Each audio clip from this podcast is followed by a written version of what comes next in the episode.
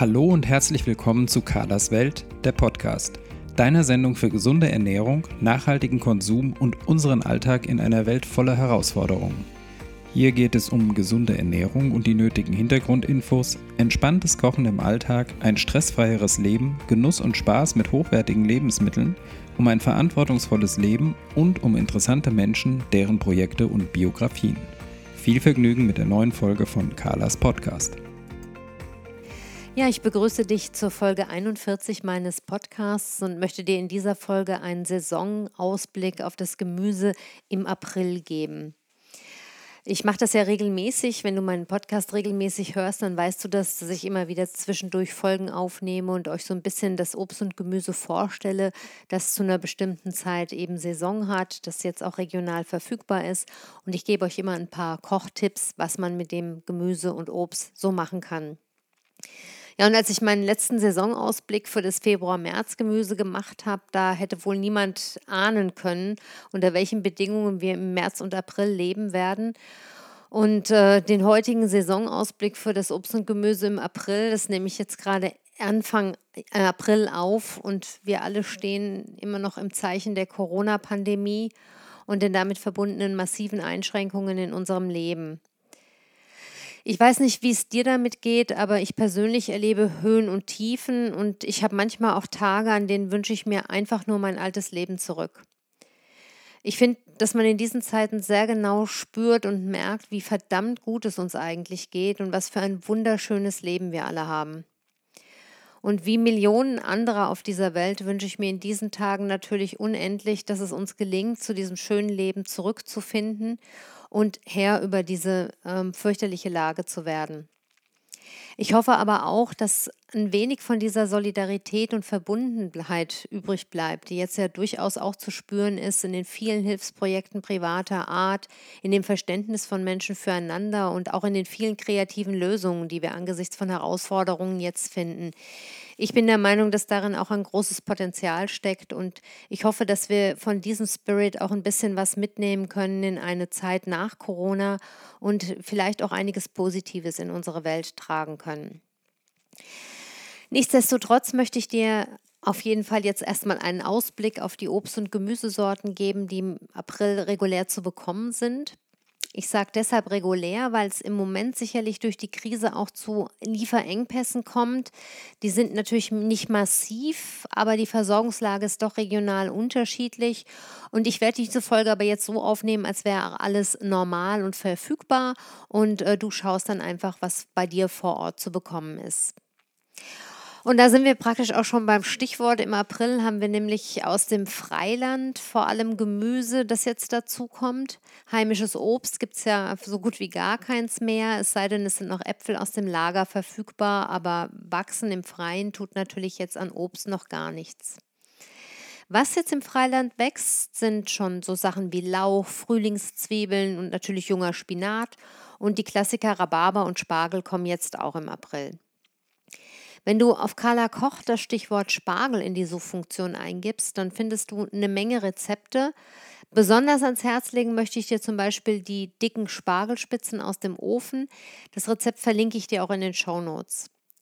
Ich benutze dafür nämlich explizit nicht die dünnen Spargel, die so beliebt sind, sondern ganz dicke Spargelspitzen. Man kann den Spargelbauer explizit danach fragen, weil diese dicken Spargel oft eher als Ausschuss behandelt werden. Die Leute wollen ja alle die gewohnte Dicke beim Spargel haben. Wenn ihr aber Spargelliebhaber seid, dann kann ich euch diese ganz dicken Spargel sehr empfehlen und oft bekommt man gerade die sehr günstig. Ich mache die in einem äh, dicht schließenden gusseisernen Topf im Ofen und in dem eben angesprochenen Rezept, in den Spargelspitzen aus dem Ofen, da ähm, mache ich sie mit, einer, ähm, mit einem Kartoffelgratin und einer Zitronenlinsencreme. Und das gibt dann wirklich ein ganz, ganz feines Essen, das absolut sonntags und vielleicht sogar ostertauglich ist. Die Linsencreme kannst du übrigens auch sehr gut als Brotaufstrich benutzen und äh, ich verwende dafür einfach gelbe Linsen, die ich koche und püriere und ich schmecke die mit Zitronenabrieb und bisschen Meersalz, Kreuzkümmel und Olivenöl ab. Also schau gerne mal in dieses Rezept rein. Wie gesagt, du brauchst einfach nur Spargel in die Suchfunktion einzugeben und dann kommt dieses Rezept unter vielen anderen, aber ich stelle das Rezept explizit auch nochmal in die Show Notes. Ja, ansonsten gibt es äh, ja überhaupt Spargelrezepte wie Sand am Meer. In den meisten Familien gibt es so gewisse Lieblingsrezepte und auch immer so eine bestimmte Art, wie Spargel zubereitet wird. Wichtig ist, dass man den Spargel gut schält. Ich hatte persönlich das Glück, dass ich in sehr jungen Jahren in der Gastronomie gelernt habe, Spargel zu schälen. Da hatte ich als Schülerin mal einen Aushilfsjob und habe dann teilweise bergeweise Spargel schälen müssen. Das war zwar sehr, sehr mühsam, aber das ist mal was, was man echt fürs ganze Leben gebrauchen kann und was wirklich sehr nützlich war. Ich habe euch inzwischen auch ein Video dazu gemacht, wo ich nochmal so ein bisschen erkläre, wie, äh, wie ich es gelernt habe. Ja, es gibt sicherlich verschiedene äh, Techniken, aber das ist die, die ich gelernt habe. Und äh, das werde ich euch die Tage auch nochmal auf meinen Instagram-Account hochladen. Im Grundprinzip geht es bei der Methode geht, oder funktioniert die Methode so, dass man den Spargel auf die Hand äh, legt, also den Handteller der linken Hand legt und ihn auch so ein bisschen mit dem Unterarm noch abstützt und ihn dann mit den Fingerspitzen dreht, während man mit der rechten Hand den Sparschäler bedient. Das Auflegen auf der Hand, schützt den Spargel davor zu brechen beim Schälen und dieses langsame Drehen sorgt dafür, dass man wirklich die komplette Schale erwischt, denn es ist ja irgendwie nicht schlimmer, als wenn man so Fasern und Schalenreste im Spargel hat. Apropos Spargelreste, wenn du Biospargel kaufst, ähm, das ist ja meistens eine Rieseninvestition, aber ähm, es gibt ja ganz, ganz tollen Biospargel und ab und zu gönnen wir uns den dann auch. Und wenn man Biospargel kauft, dann kannst du aus den Schalen natürlich auch ähm, eine Suppe machen, indem du die Schalen auskochst. Das sollte man mit dem normalen Spargel nicht unbedingt machen, weil der natürlich vielfach auch gespritzt ist und ähm, entsprechend und unter Umständen auch nachbehandelt ist. Also da sollte man die Schale wegwerfen, aber beim Biospargel kannst du es so machen, dass du das Kochwasser von deinem Spargel verwendest und darin dann nochmal die Spargelschalen auskochst, so ungefähr für 20 Minuten. Und äh, dann gießt du das Ganze über einem Sieb ab und dickst das wieder mit einer Mehlschwitze so ein bisschen an.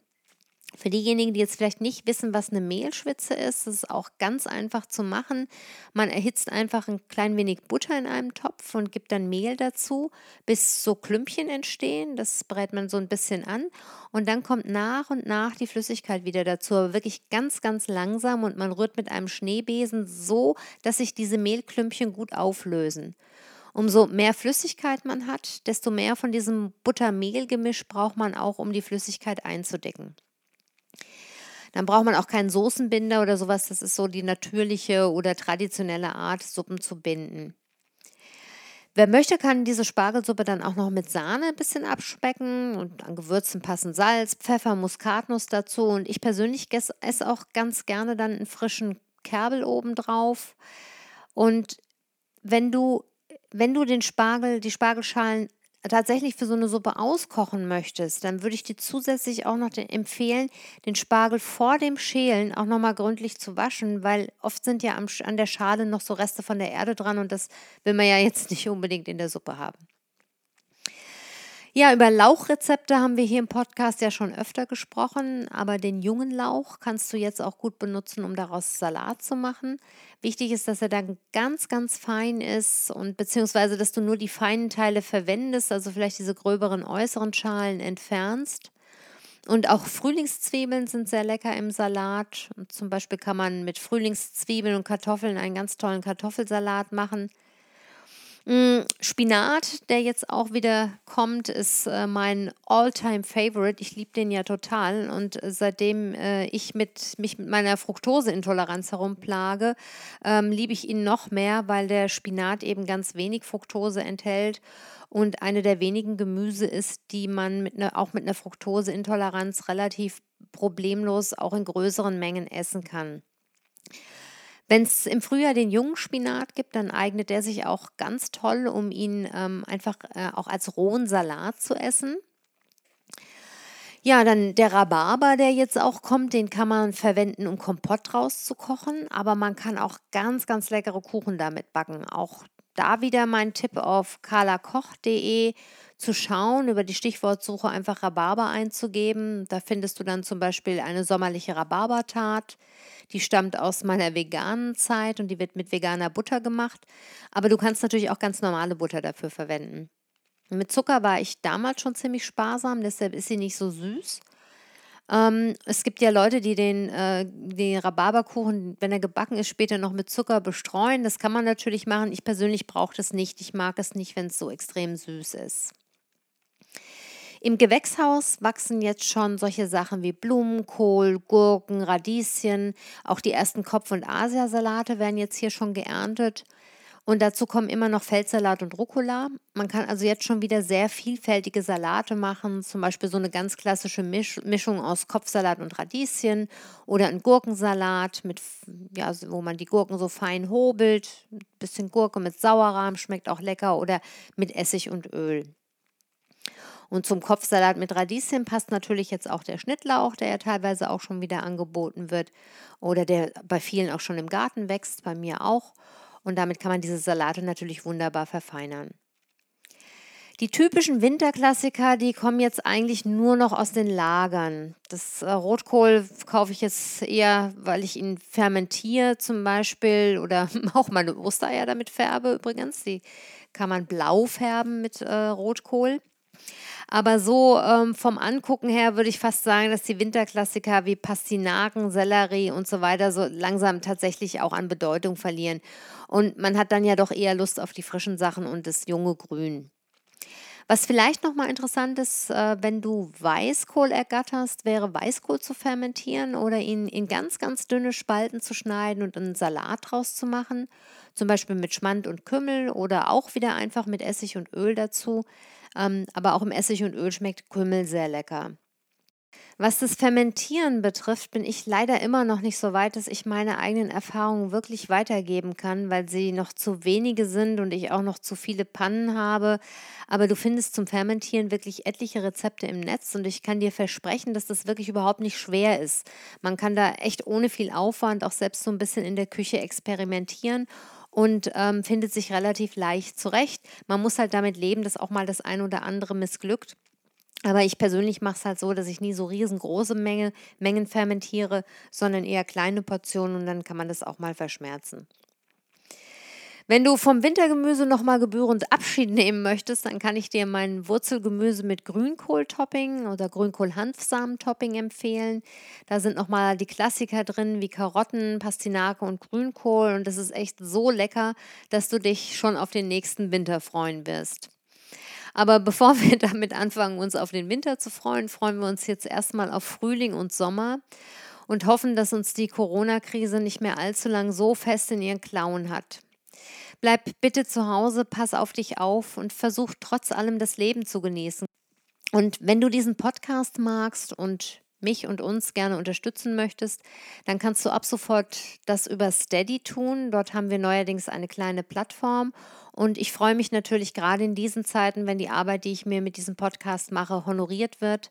Ich stelle dir den Link auf jeden Fall in die Show Notes. Ich freue mich auf dein Feedback, gerne ähm, als E-Mail, aber auch als Kommentar auf Instagram, auf Facebook oder auf meiner Folgenwebsite. Und ich wünsche dir alles, alles Liebe, bleib gesund, deine Carla.